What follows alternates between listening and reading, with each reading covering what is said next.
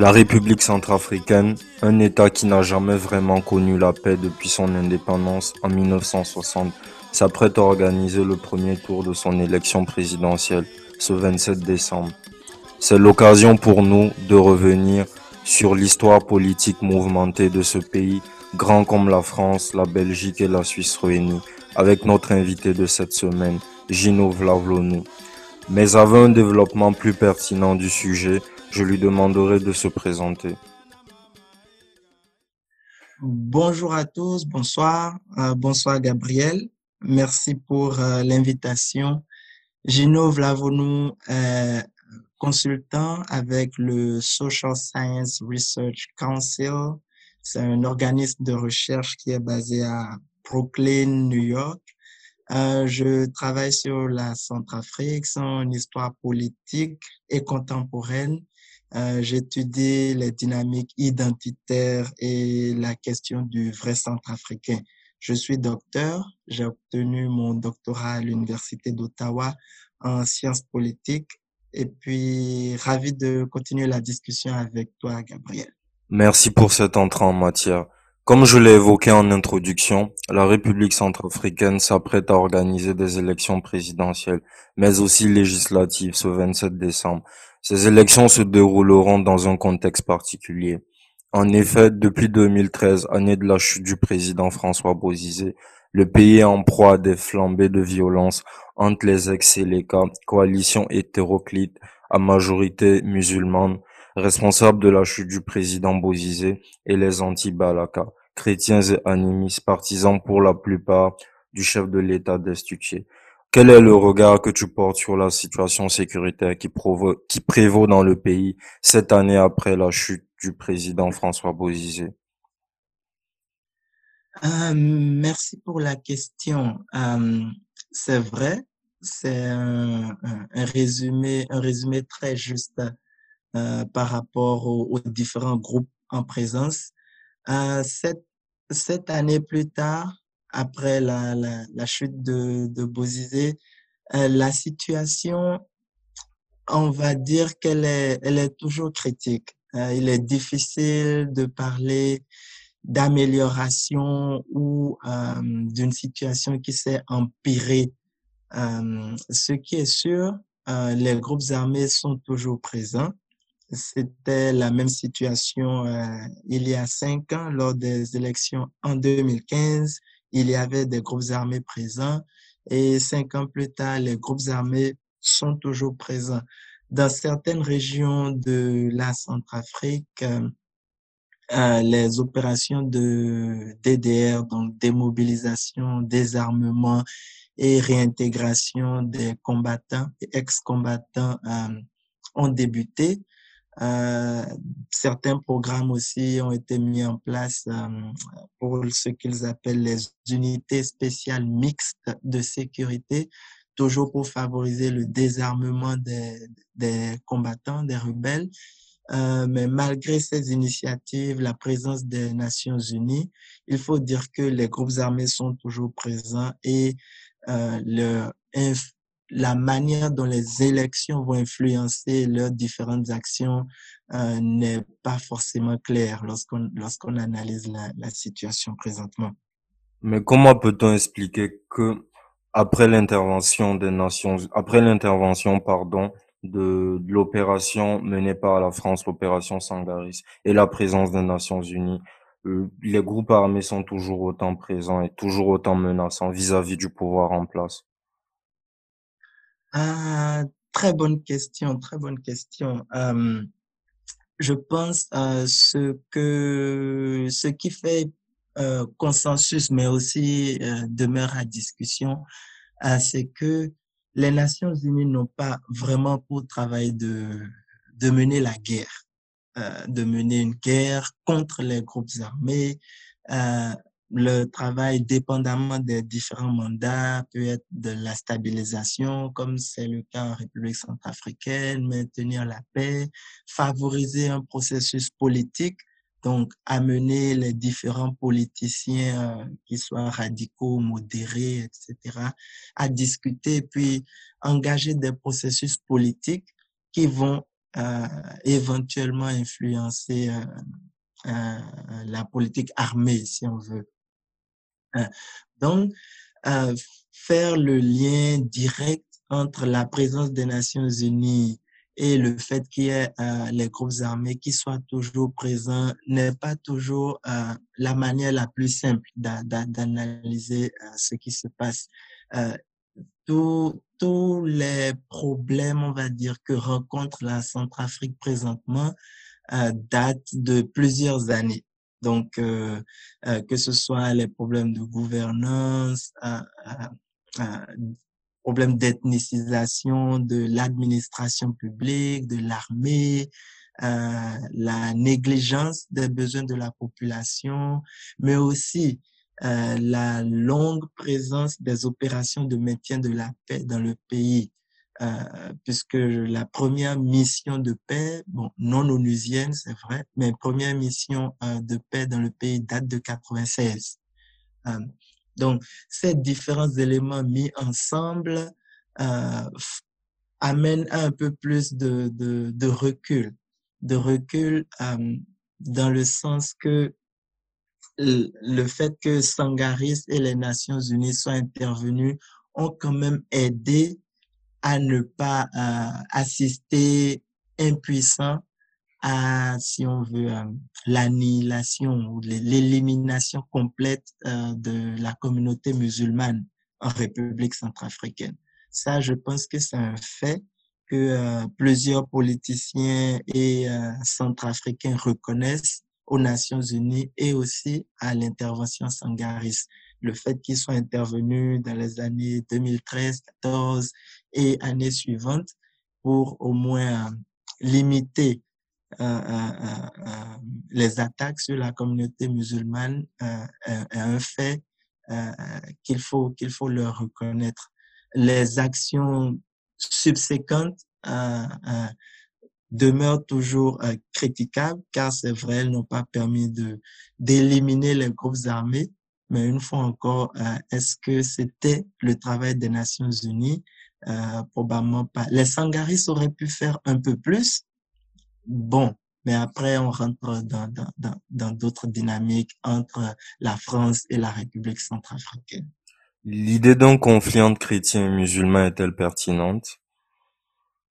Euh, dans mes propres recherches, euh, ce que ce que je constate dans déjà mes propres recherches, euh, puisque euh, j'ai fait de l'enquête de terrain avec différents groupes armés, euh, j'ai parlé notamment avec euh, l'UPC euh, qui se dit représenter la population Peul, certaines factions cas dont le FPRC, le RPRC aussi, différentes factions cas et aussi certains représentants euh, anti-Balaka, euh, en plus de certains politiciens. Donc, ce qui ressortait de cette recherche, ce n'est pas forcément euh, que les musulmans sont attaqués par le fait d'être musulmans, ce qui euh, euh, confirmerait que c'est un conflit religieux, par exemple. Donc, pour le fait d'être musulman, on se fait attaquer. Euh, par contre, euh, la lutte pour le pouvoir politique, l'implication euh, musulmane dans, musulmane, bien on va dire, de, certains groupes musulmans dans cette lutte pour l'implication politique et euh, les questions de citoyenneté euh, qui appartient à la République centrafricaine pour euh, quel rôle dans, dans, la destinée de cette République centrafricaine sont les questions euh, qui créent plus de friction, de clivage entre les groupes euh, plutôt que euh, un conflit, un conflit religieux entre chrétiens et musulmans. Qu'en est-il des accusations de cannibalisme portées à l'égard des milices anti-Balaka? Sont-elles avérées? Toi qui as effectué des recherches en Centrafrique, peux-tu nous en dire plus? Euh, C'est vrai, il y a eu quelques euh, rapports euh, journalistes, euh, je pense même des vidéos aussi qui ont circulé Oui, sur oui. euh, BBC euh, et, et d'autres euh, et d'autres médias internationaux euh, quant, quant au cannibalisme. Euh, euh, je, c'est, une question un peu ben, compliquée, compliquée dans le style où euh, je pense historiquement déjà depuis Bokassa, euh, Bokassa Oui. étant un ancien président empereur euh, de 1905 Il est très connu à d'ailleurs. exactement, exactement de 65 à 79 qu'il a été président. Et donc, déjà à ce moment, euh, les gens, euh, donc, les gens, pour dire les médias qui, euh, étudiaient le pays, rapportaient des faits comme quoi Bokassa était cannibaliste, qu'il dévorait ses opposants, et des trucs comme ça. Donc, je vais dire de, de lire des rapports qui décrivent certains centrafricains comme cannibales s'inscrit dans ce contexte euh, un peu plus large. Ça, c'est le premier point. Le deuxième point euh, a un rapport un peu plus aussi aux, croyances sociales. Euh, euh, comme quoi, je pense cette vidéo euh, de, de ce monsieur, en tout cas, qui a circulé, je pense, après, a été réinterviewé d'autres fois, ou comme quoi euh, il, il, semblait regretter le geste qu'il avait posé, mais sur le coup, la violence, la colère, c'était une manière pour lui de, de s'affirmer de se venger aussi, mais aussi de s'affirmer euh, euh, et, de, et de protester contre tout ce qui se passait. Donc, il y avait un contexte euh, qui, ce n'est pas forcément pour expliquer ce qu'il a fait, la violence n'est pas acceptable, euh, mais pour en même temps euh, mieux comprendre le contexte dans lequel se situe euh, son, son, action. Mais bon, dire que les Centrafricains mangent d'autres Centrafricains, je pense que euh, c'est quelque chose de complètement farfelu. L'inexorable déliquescence de l'État centrafricain est présenté comme étant la cause structurelle de l'instabilité politique et sécuritaire qui, prévaut dans le pays. Si c'est bien cela la cause, ma question est la suivante. Comment la Centrafrique est-elle devenue un État déliquescent? Ah, très, très bonne question. Euh, euh, comment y répondre de manière structurée? Je pense que, euh, bon, historiquement, c'est ça, comme plusieurs autres pays euh, africains francophones, la Centrafrique a été colonisée par la France. Oui. Euh, elle a eu son indépendance de ça, donc dans les années 60, comme, euh, comme tu l'as dit au début. Donc, ce qui s'est passé, euh, comparé ou comparativement à d'autres pays francophones africains, c'est que la Centrafrique n'a pas été, euh, on va dire, euh, la mieux préparée à, son indépendance pour euh, plusieurs pour plusieurs raisons structurelles et, historiques. plusieurs explorateurs européens qui ont eu de la difficulté à venir en Centrafrique déjà, à s'installer, puis à imposer euh, leurs règles, leur présence, euh, de sorte que euh, gouverner la Centrafrique représentait peu d'intérêt. Donc, en termes d'investissement, il n'y a pas eu de route, d'école, euh, euh, pour permettre à ce que lors de l'indépendance, il y ait quelques infrastructures qui puissent euh, accompagner l'après-indépendance de, de la République centrafricaine. Donc, de manière structurelle, c'est un pays qui était un peu moins préparé que euh, d'autres pays francophones comme en Afrique de l'Ouest, si on veut, euh, euh, Sénégal, Côte d'Ivoire, en termes de, de préparation. Ça, c'est le premier. je pense. De, deuxième point, c'est que la colonisation elle-même, donc dans la manière dont elle s'est déroulée en, en, République centrafricaine, euh, euh, a été euh, très, très violente, mais aussi une, une violence tellement ordinaire que euh, quand, quand on relit différents faits historiques, on se demande un peu comment est-ce que euh, des faits aussi violents ont pu se passer. Euh, le, le, le, contexte était que la France, euh, ben, à un certain moment, avait décidé de confier euh, cette colonisation à ce qu'ils ont appelé, appelé des compagnies concessionnaires. Euh, C'était un agglomérat de privés, de, de business, d'hommes d'affaires euh, qui devaient donc aller en République centrafricaine au nom de la France, mais avec leurs intérêts privés pour, si on veut, développer ou exploiter plutôt, exploiter euh, les ressources qu'il y avait là-bas, mais pour le profit de la France. Donc, c'est un contrat un peu spécial, mais qui n'est pas euh, particulier à la République centrafricaine. Il y a eu la même chose en RDC avec la Belgique.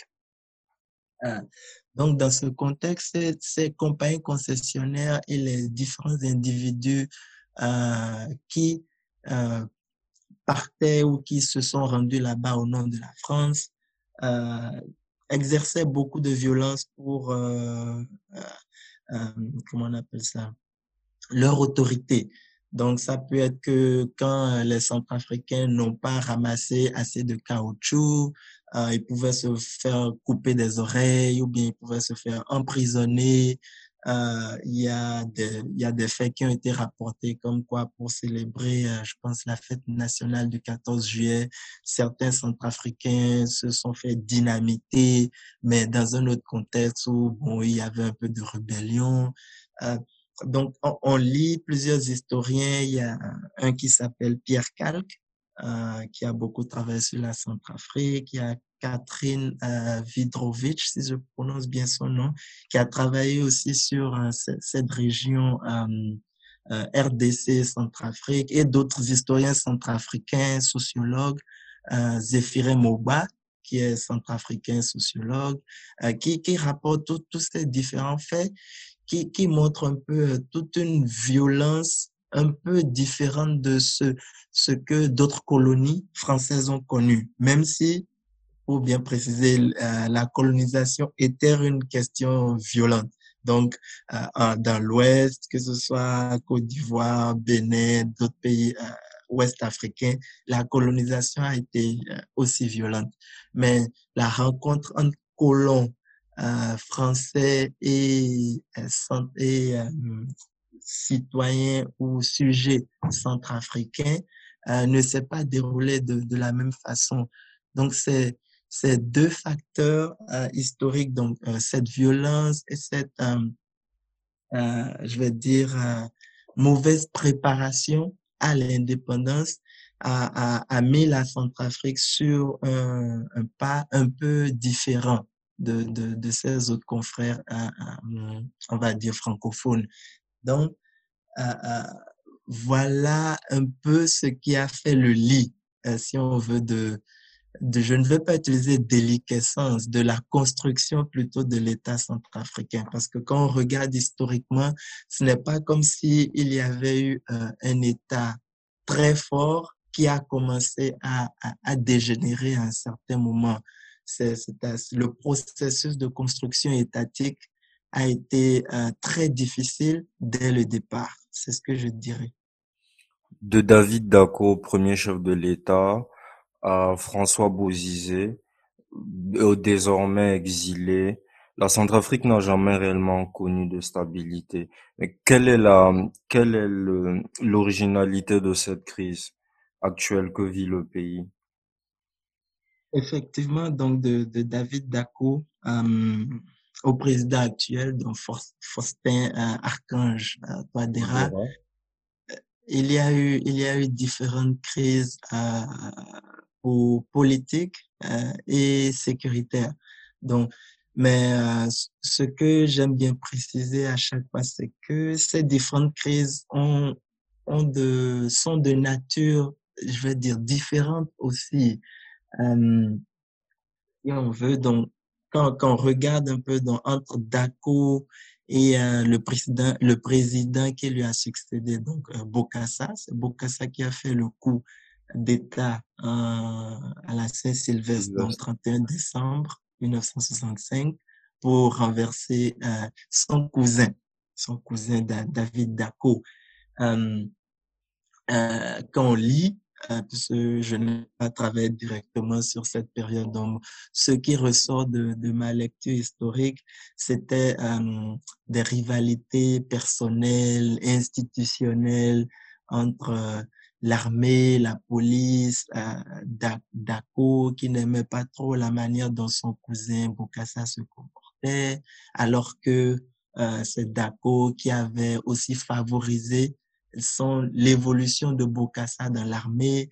Donc, ces petites rivalités qui euh, ont emmené le coup d'État avec, oui, bien sûr, le, le, le, comment on appelle ça, l'aval de, de la France euh, pendant cette période.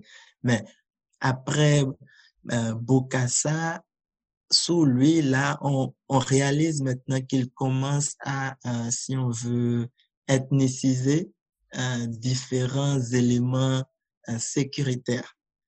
Ethniciser différents éléments sécuritaires, ça veut dire il met les différents membres ethniques dans l'armée, dans la police, au détriment d'autres groupes euh, euh, centrafricains. C'est ce qui ressort euh, historiquement.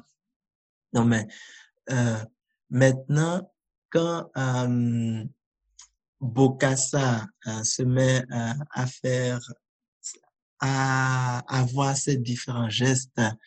Euh, la France regarde, la France regarde, et puis donc comme on sait, voilà, euh, il gravit différents échelons euh, euh, dans l'armée jusqu'à se nommer empereur, toujours avec l'aval de la France qui a financé, supporté toute l'intronisation, etc.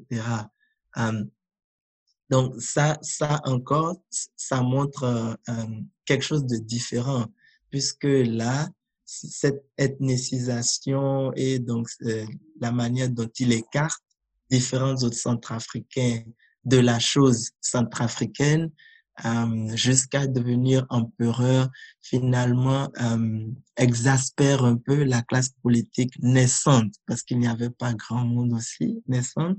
Euh, euh, et ce, ce qui pousse finalement euh, euh, le bouchon en dernier, c'était le massacre de, de certains élèves.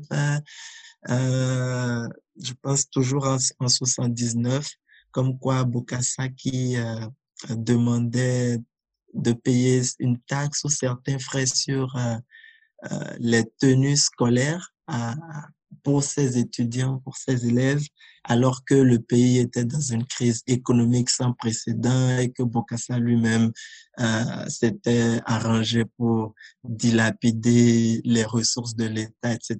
Donc, il y avait tout ce contexte qui, qui a fait que la population elle-même était exaspérée et la France a profité de ce moment pour euh, supporter un coup d'État et ramener David Dako au pouvoir.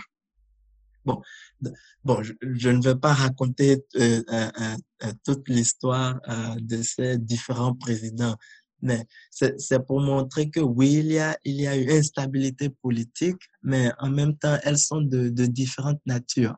Euh, c'est vrai, se sont succédés différents coups d'État, certains qui, qui ont réussi, d'autres qui n'ont pas réussi, mais ces, différentes crises euh, politiques euh, ne sont pas forcément de la même nature. Donc, ce qui en même temps nous amène à, celle de 2012-13 où, oui, on s'inscrit dans une durée longue de crise politique.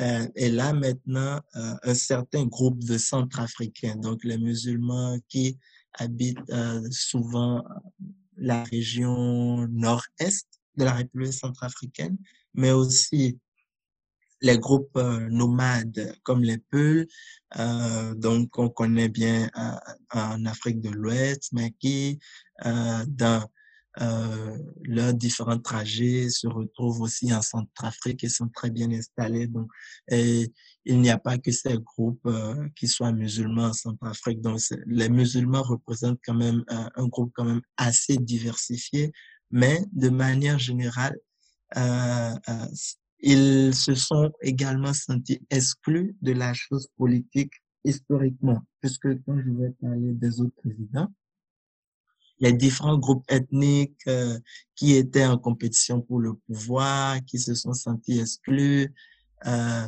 n'ont pas forcément eu affaire avec les musulmans. Donc cette fois-ci, la, nouvelle itération, si on veut, de ce conflit, c'est que euh, ben, les musulmans et ceux qui se disent les représenter veulent également participer à la chose euh, politique. Le nord de la Centrafrique a-t-il une spécificité par rapport aux autres régions du pays? En rappel, c'est la région limitrophe du Tchad ainsi que d'une partie du Soudan est peuplée à majorité de musulmans dans un pays où il existe plus de 80% de chrétiens. Le nom de la Centrafrique, euh, par ça, si ça a quelque chose de spécifique, bon,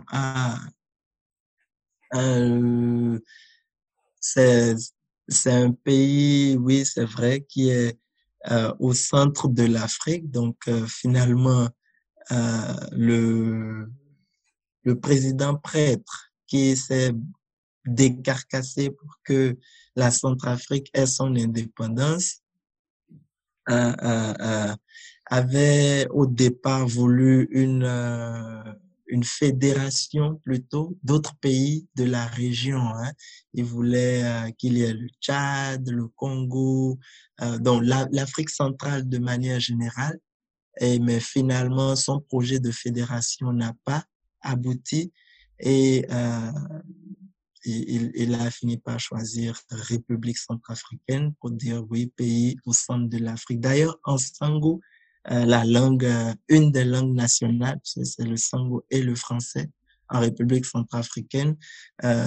République centrafricaine se dit Bé Africa, qui veut dire cœur de l'Afrique en, en, langue sango euh, elle-même. Ok. Et dans quelle mesure le voisinage quelque peu encombrant de la République centrafricaine influence-t-il son instabilité sécuritaire et politique? Ah oui, très, très, très bonne question. Euh, le, c'est vrai, il y a le, le Tchad, euh, la République démocratique du Congo, euh, le Cameroun à, à l'ouest, euh, même aussi la République du Congo, le Soudan aussi le Soudan du Sud à l'est. Donc, oui, la République centrafricaine n'est pas dans un voisinage euh, simple. Ça, c'est sûr. Et c'est un pays enclavé également. Donc, euh, la, la présence de, ou bien, ou bien le fait que les pays limitrophes, les pays avoisinant la République centrafricaine elle-même sont aussi en prise avec leur propre euh, instabilité interne, euh, influence le, le, la manière dont euh, la République centrafricaine peut aussi gérer sa propre, ses propres, euh, je vais dire, instabilité interne. Donc, par exemple, quand Bozizé euh, était au pouvoir, donc dans les années 2000, dans les années 2005, 6, 7, euh, les différents, euh, le, le, le, Tchad et le Soudan, par exemple, euh, se faisaient des guerres de, pas, des guerres interposées, donc prendre des, des financer différents individus, différents rebelles, différents euh, homme en armes que euh, Marielle Debos, euh, une prof sociologue française, a, a, a, théorisé un peu. Donc, différents individus qui sont prêts à monnayer leur capacité à faire la guerre. Donc, ces différents gouvernements finançaient des individus comme ça pour s'attaquer l'un l'autre et trouver euh, une base armée arrière dans les régions reculées de la République centrafricaine. premier point qui montre la manière dont la Centrafrique, on va dire, souffre un peu de sa position géographique. Mais au même moment, il faut dire aussi que les politiciens centrafricains eux-mêmes peuvent aussi euh, euh, montrer leur ingéniosité, si on veut, et tirer profit de, de cette sorte euh, de position géographique.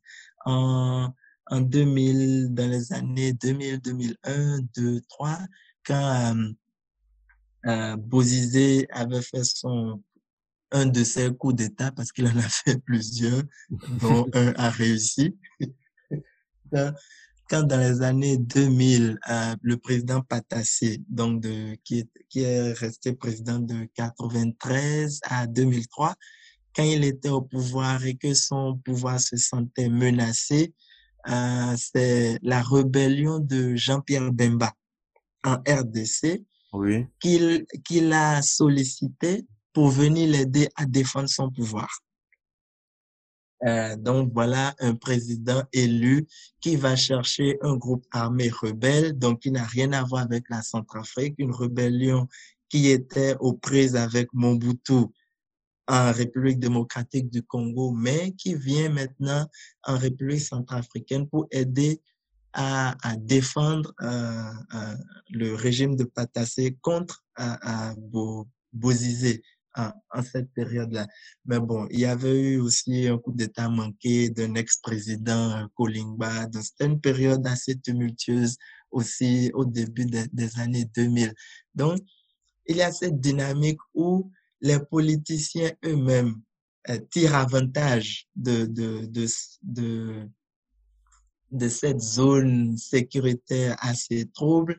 Et il y a aussi les moments où différents pays se font des guerres interposées en finançant des, des, individus armés dans la région. C'est vrai, il y a un contrôle des, frontières qui est qui laisse à désirer, mais aussi il faut comprendre voilà les différentes structures, le pays qui est très grand, euh, qui est aussi peu peuplé dû à, à, cette euh, colonisation violente, etc., euh, qui font que, oui, la, la, la, région de l'Afrique centrale, de manière globale, a, a, a différents problèmes internes dans, dans chacun des pays, si on veut. La Centrafrique partage 1200 km de frontières avec le Tchad. C'est de ce pays que François Bozizé avait lancé en 2003 sa rébellion contre le président Ange-Félix Patassé. En 2013, le président Bozizé avait accusé le Tchad d'avoir soutenu la Séléka. Quelles sont les relations qu'entretiennent Bangui et N'Djamena actuellement sous la présidence de Touadéra? Ou les, les relations entre euh, entre et le, et le Tchad. Euh, présentement, euh, euh, je, je, dois dire que je n'ai pas regardé présentement l'état de la relation entre Centrafrique et, et, et le Tchad.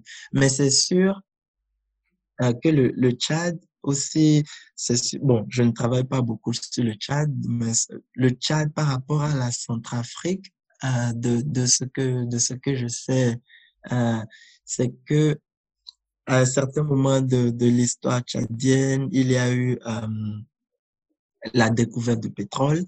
Le Tchad a commencé à avoir un peu plus de revenus et avait aussi ses propres problèmes internes, comme je disais tout à l'heure, donc débit et différents autres groupes armés qui en veulent à, à son pouvoir pour exclusion, euh, violence euh, contre ces, différents groupes. Donc, euh, dans, en cette période, plusieurs opposants au régime tchadien ont trouvé refuge en République centrafricaine. Et donc, on va dire, viennent gonfler, si on veut, le nombre de, de musulmans centrafricains. Mais à y regarder, ce n'est pas un nombre très, très grand. Donc, en ce contexte, Déby s'intéresse maintenant beaucoup plus à la, à la Centrafrique dans le style où il ne veut pas avoir de ses opposants contre son régime qu'il n'arrive pas forcément à, à, contrôler ou dont il peut bloquer les différentes initiatives. Donc, en ce moment, pour lui, un, intérêt géopolitique, c'est de pouvoir euh, influencer les, différentes, euh, les différents présidents centrafricains afin que lui, il puisse aussi euh, sécuriser son régime. Donc, euh, euh, donc, avec l'ère Bozizé, c'est un peu la dynamique qu'il s'est présentée.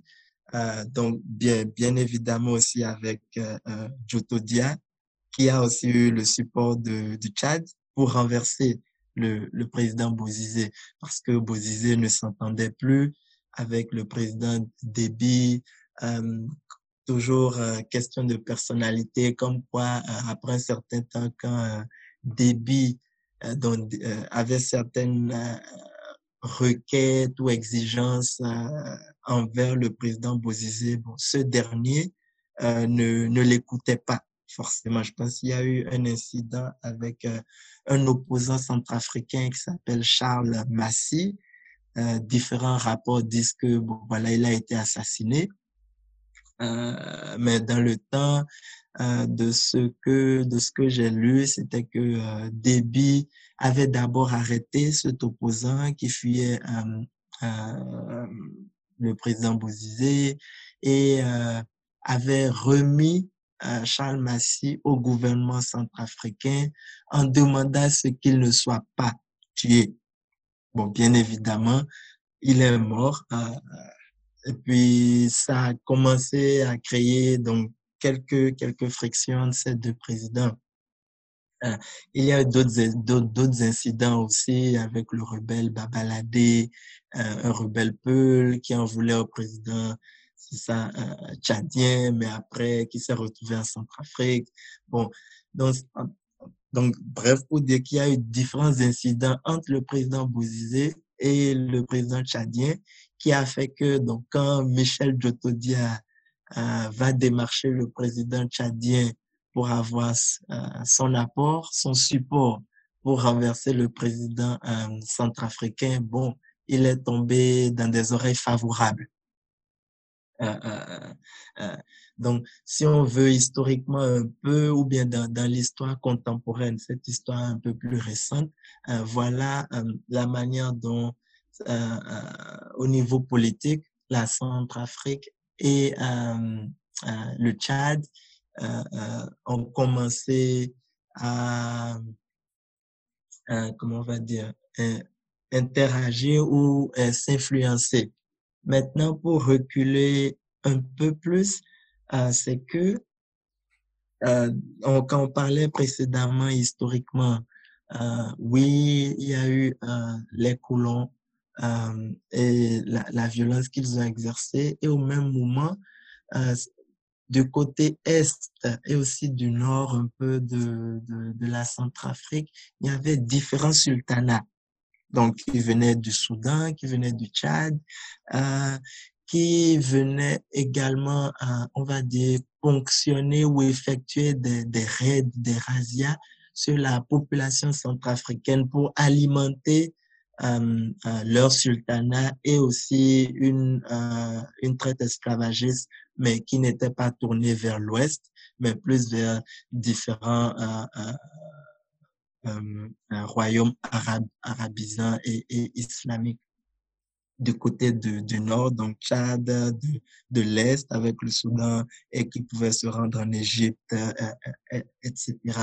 Donc, ça aussi forme un peu une certaine base pour euh, la relation et la manière dont les Centrafricains perçoivent le, Tchad euh, historiquement. Euh, pour dire que dans la période coloniale, une certaine vague euh, de, de soldats je ne vais pas dire tchadien à cette époque, il ne s'agissait pas du Tchad, donc de, de différents sultanats musulmans qui venaient effectuer des raids. Et euh, de manière contemporaine, le président euh, euh, tchadien qui cherche à influencer la politique centrafricaine pour lui-même pouvoir légitimer et sécuriser son régime de son côté. Donc, ça complique la manière dont les Centrafricains perçoivent le Tchad et par extension euh, les, les, musulmans. Donc, ces facteurs demeurent présents et seront probablement présents après que euh, le président actuel s'en aille. Donc, dans quelle manière ça influence euh, les relations entre Faustin Archange Touadéra et le président Déby euh, je, je n'ai pas regardé ces dernières années, mais ce sont des, des facteurs qui n'ont pas disparu. Ça, c'est sûr. Ok. Et quel, qu'est-ce que, qu'est-ce que c'est que les diamants de sang centrafricains? Oh, les, les diamants. Bon, déjà, les diamants de sang, c'est, c'est toute une campagne qui a débuté avec euh, le Libéria, la Sierra Leone dans les années euh, 90, fin 80, fin 90, 2000, où euh, on a réalisé euh, euh, que, bon, voilà, le financement, l'argent que les groupes armés pouvaient, pouvaient trouver venait aussi de, de l'exploitation de, de plusieurs mines, de ressources naturelles. Donc, ce, ce phénomène, oui, on va dire qu'il est aussi présent en, en, en République centrafricaine. Euh, pour dire que euh, différents endroits où les groupes armés se sont installés sont aussi des endroits où on trouve euh, des ressources naturelles comme l'or, comme le diamant, et euh, euh, les, les, groupes armés profitent de cette de cette même mise sur les ressources naturelles pour financer le, le, le, leur rébellion. Ça, ça c'est un fait. Ben, euh, maintenant, euh, quand on compare, donc quand on remet la Centrafrique dans un contexte un peu plus global, il faut dire que euh, le, le, on va dire quoi, la puissance euh, économique même de, de la République centrafricaine ne vient pas forcément de, de cette de ressources. Euh, la, la République centrafricaine, un pays largement euh, bien doté en termes de surface arable.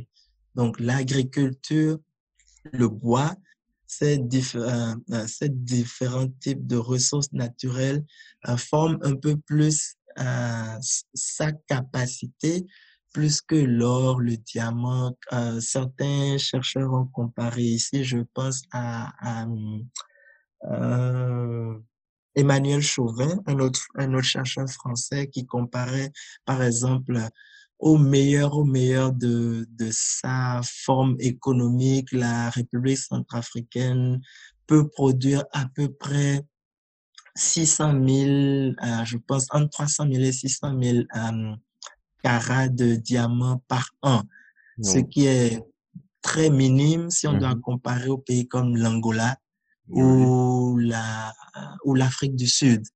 Euh, quand on passe d'autres ressources comme l'or ou même le bois, le bois, par exemple le bois euh, que la République centrafricaine euh, exporte en termes de, de mètres cubes est aussi très minime quand on compare au Cameroun ou au Gabon ou d'autres pays aussi de la sous-région.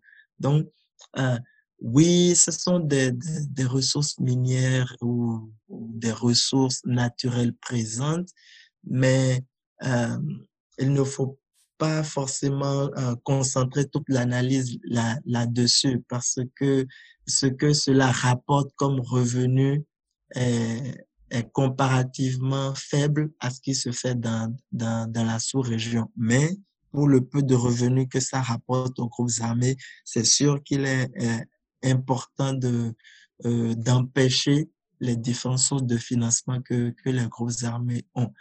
Une fois que ces sources de, finance, de financement euh, sont contrôlées, le, la question maintenant demeure, c'est quoi le processus politique? Parce qu'il faut toujours se dire que les gens ne se battent pas à cause des ressources naturelles, bien évidemment.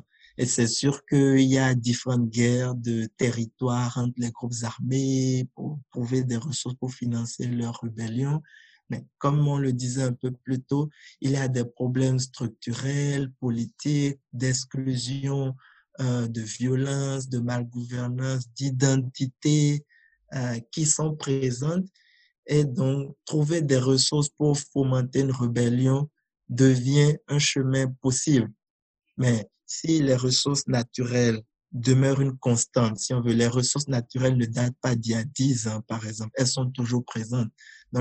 Une des questions que euh, qu'on doit mettre en parenthèse, c'est de, de se dire, oui, les ressources naturelles sont toujours là. Donc, pourquoi est-ce que c'est en 2013 que les gens commencent à se battre à cause de ces ressources? Donc là, on voit bien évidemment que ce ne sont pas les ressources naturelles qui font que euh, les différents rebelles et politiciens en place euh, sont en train de se battre. Dans l'histoire politique contemporaine de la Centrafrique, il y a un personnage intéressant d'un point de vue historique. C'est le lieutenant-colonel Jean-Claude Mantion. Peux-tu nous en dire plus sur lui?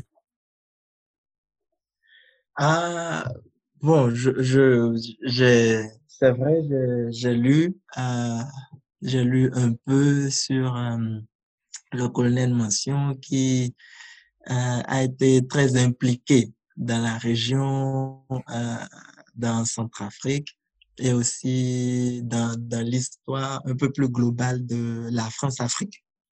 Euh, euh, n'est-ce pas? Donc, bon, maintenant, quant à, quant à, quant à son rôle un peu plus précis, je, je pense que je, je, je, je ne vais pas trop m'avancer parce qu'il y a eu différentes, différents écrits, différents rapports euh, qui demeurent controversés. C'est par rapport, par exemple, la question des diamants entre euh, Bokassa et Valérie Giscard d'Estaing, euh, le rôle qu'il a joué, euh, le rôle qu'il a joué euh, lors de, on va dire, la présidence Bokassa jusqu'à son intronisation comme empereur Mm. et euh, euh, les différents travaux là-dessus parfois demeurent un peu teintés par, euh, euh, on va dire, soit la défense de la France ou l'accusation de la Centrafrique. Donc, bon, je préfère, je, vais dire, ne pas trop m'avancer sur le rôle du colonel Oui, mais on aimerait avoir ton avis. Non, ben, c'est sûr que ben, bon, euh, dans, dans, le contexte, euh, dans le contexte euh, euh, historique et post-indépendance, la, la France, la France Afrique a fait, euh, si on va dire, beaucoup de choses euh, euh, qui demeurent très peu appréciées des Africains. Et en ce contexte-là, euh, la, la place que Jean-Claude Mention a eu à, à- à- dans ce système et en Centrafrique euh, laisse, laisse à désirer. Mais en même temps, voilà, il s'agit d'un- d'une période historique, d'un certain contexte qui, qui, a, qui ont facilité euh, euh, sa, sa prise euh, de, de position. C'était- Il était pratiquement aussi un, un, un président, un c'est comme si la Centrafrique avait deux présidents à cette époque. Mais bon, euh, euh, voilà ce que je dirais. Ok, donc la France-Afrique fut, la, pardon, la Centrafrique fut une espèce de cas d'école de ce qu'on a nommé la France-Afrique. Comment peut-on expliquer cette, cette entrée en scène assez surprenante de la Russie à présent?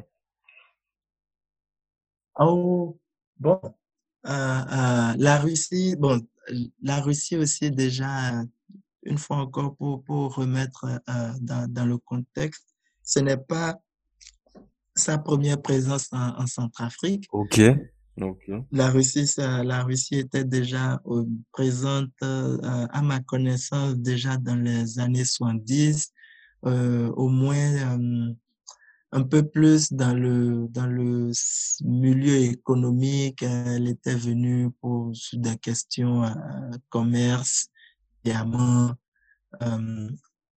à, cette époque. Bon, c'est sûr que les relations entre Centrafrique et Russie ne sont pas aussi fortes que euh, les relations entre la France et euh, la République centrafricaine, par, par, exemple. Mais la Russie, elle, était déjà présente. Bon. Maintenant, pour, pour le contexte euh, actuel, euh, euh, la, la Russie a, a, a une porte ouverte un peu par le Conseil de sécurité, si on veut. Euh, le président centrafricain euh, se dit que avec le contexte sécuritaire et euh, euh la manière dont il a été porté au pouvoir par les élections en 2015, le pays n'avait plus d'armée oui, à proprement parler. Donc, quand la Séléka est arrivée, le reste de l'armée s'est dissoute. Euh, après, il y a eu de la difficulté à recomposer une armée centrafricaine et aussi le fait que euh, plusieurs euh, armes dans les casernes, euh, dans les dépôts d'armes euh, de la République ont juste disparu. Euh, donc, ce qui veut dire que les rebelles les ont emportés avec eux ou bien que les soldats eux-mêmes, lorsqu'ils s'en allaient, ont pris euh, les armes puis sont partis avec. Euh, plusieurs scénarios sont possibles.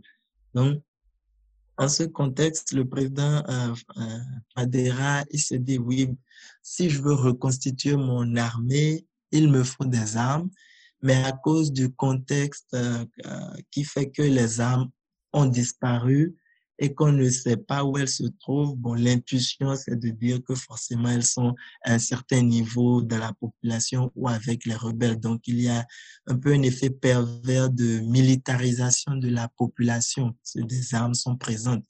Et si on veut même dire historiquement, euh, par exemple, pour défendre son, son régime à la fin 2012, distribuait des armes à des milices euh, déjà le président Patassé a fait pareil. Il y a, une petite histoire de, militarisation de cette population et comme quoi là, euh, le Conseil de sécurité s'est dit oui, bon, il, il faut encore réarmer euh, ce pays pour que les armes disparaissent dans la population et si on veut influencer les cycles euh, de violence, on, serait mal pris. Donc là, ils ont mis un embargo et le président se défend pour dire oui, mais avec l'embargo, je ne peux pas réarmer mon armée. Donc, euh, de discussion en discussion, finalement, euh, c'est comme ça que le président il frappe à la porte de la Russie, mais sur suggestion de la France, pour que euh, la Russie. Bon, c'est surprenant. Ah oui, que ce soit sur suggestion de la France. Oui, oui. bon, après, pour ce qui est de la politique au niveau du Conseil de sécurité, mm -hmm. c'est sûr que ça, ce serait, euh, bon, euh, tout, tout, tout, tout, tout, un autre, euh, tout un autre débat. La manière dont, voilà, ça, ça influence, si on veut, la résolution du conflit sur, sur, sur le continent africain et, et ailleurs.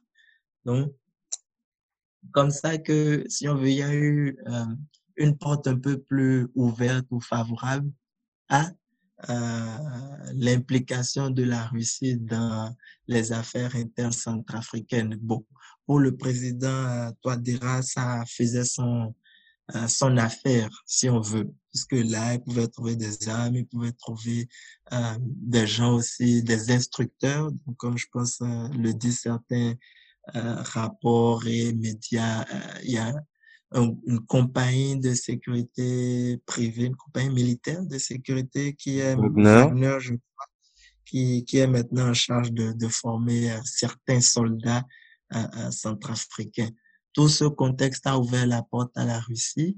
Et, euh, mais, mais je pense, pour moi, euh, euh, l'important, c'est quand même de demeurer attentif aux différentes stratégies euh, que le président Archange utilise ou euh, à la manière dont il cherche à positionner la République centrafricaine. Parce que euh, très longtemps, on a souvent vu la République centrafricaine comme victime, donc soit de la France ou comme des grandes puissances. Et tout le temps, au lieu de regarder ce qui se passe euh, euh, dans le pays, les différentes tractations politiques, on regarde, oui, l'implication de la France, mais quelque part, il faut voir aussi que ben, il s'agit euh, d'une relation euh, qui n'est pas à sens unique. C'est-à-dire que oui, les élites centrafricaines peuvent approcher la France pour dire que, OK, voici, voici, voici, on a besoin de vous, euh, sans que ce ne soit, ah oui, la France est en train de s'imposer, de tout imposer à, à ce pays. C'est juste que euh, perpétuer une vision un peu trop macro où on voit juste les grandes puissances et la République centrafricaine comme victimes euh, peut parfois nous faire perdre la manière dont les différents politiciens sont en train de, de mener leur stratégie pour aussi se positionner, donc positionner leur pouvoir, positionner euh, le, le, pays. C'est ce que je dirais. Peut-on dire que la France a perdu du terrain en Centrafrique au regard de l'implication russe dans ce pays? Ah, bon, c'est sûr que la, la France, euh, euh, je, bon, je ne veux pas dire qu'elle a perdu du terrain. Je pense que euh, elle a, elle a une place importante, elle a une place euh, que même plusieurs élites centrafricaines euh, veulent lui donner, n'ont pas forcément envie de, de, de, de couper. Euh, mais le, le, le contexte euh, a fait que euh, la Russie a une porte ouverte. Les élites euh, centrafricaines sont en train de, de, de tirer le meilleur, en tout cas, de, c'est ce qu'ils pensent. Ils sont en train de tirer, de tirer le meilleur de, de la situation. Mais je ne pense pas que la France a vraiment perdu de son influence. Ou si influence elle a perdu, elle ne date pas de maintenant. Déjà, déjà Bozizé, euh, sous, sous son régime, mmh euh, était en train de démarcher, par exemple, l'Afrique du Sud pour que l'Afrique du Sud euh, soit, si on veut, un pays sur lequel la République centrafricaine peut compter si le régime de Bozizé se trouve en difficulté, alors que euh, euh, c'était un rôle, par exemple, que la France aurait eu à cause de certains accords de défense secrets. Mais Bozizé commençait déjà à se dire que bon, voilà, je vais tourner la tête un peu ailleurs et peut-être diversifier euh, ce genre de partenaires euh, sécuritaires. Donc, donc, on peut aussi dire que ce n'est pas très récent. Mais même au-delà de ça, n'empêche que euh, il y a une force européenne qui est présente, euh, l'Union européenne est présente, donc la France est impliquée dans ces différentes instances pour continuer à former euh, l'armée. Euh, plusieurs cadres euh, centrafricains ont la double nationalité, deux passeports, ils vont aller en France pour faire des études. ceux qui le peuvent euh, ils vont là-bas en vacances. Dès, dès qu'il y a un problème, on se, on se tourne vers la France et pas vers la Russie. Donc, je pense que euh, à, à, à, regarder différents aspects des relations euh, France-Centrafrique, la Russie est un nouvel élément, c'est sûr, qui inquiète, mais je pense que euh, euh c'est euh, les, les, les différents titres journalistiques qu'on voit reflètent un peu peut-être l'inquiétude que peut avoir la France, mais son, rôle n'est pas encore, euh, euh, on va dire, en second plan. Je, je dirais loin de là. Comment envisages-tu l'avenir de la Centrafrique? Une partition du territoire est-elle envisageable? Bon, entre-temps, les rebelles Séléka avaient effectivement brandi l'idée de la, de la partition, euh, mais très vite, euh, bon, cette idée, cette idée n'a pas eu euh, grande traction, donc au niveau de, des médiateurs, de la communauté internationale. Je pense que certains, certains mouvements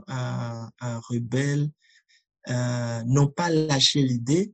Dans certaines interviews, je l'ai senti, hein, certains, certains représentants, je ne veux pas nommer le groupe armé, certains représentants de, de groupes armés qui se disaient que avec, on va dire, l'exclusion euh, euh, qu'ils ont ressenti comme communauté, que la solution unique qu'eux ils voyaient au problème ne pouvait être que euh, une partition du pays. Ça ne pouvait être qu'une partition du pays. mais, mais si ce n'est, si, si, si ce n'est pas ces, représentants de groupes armés, je pense que euh, la partition ne, sera probablement pas euh, une solution, durable. Il faut voir structurellement, par exemple, c'est un pays à peu près de 5 millions d'habitants qui est qui est peuplé euh, de manière un peu éparse, donc différentes concentrations dans le sud, dans l'ouest, un peu moins dans l'est.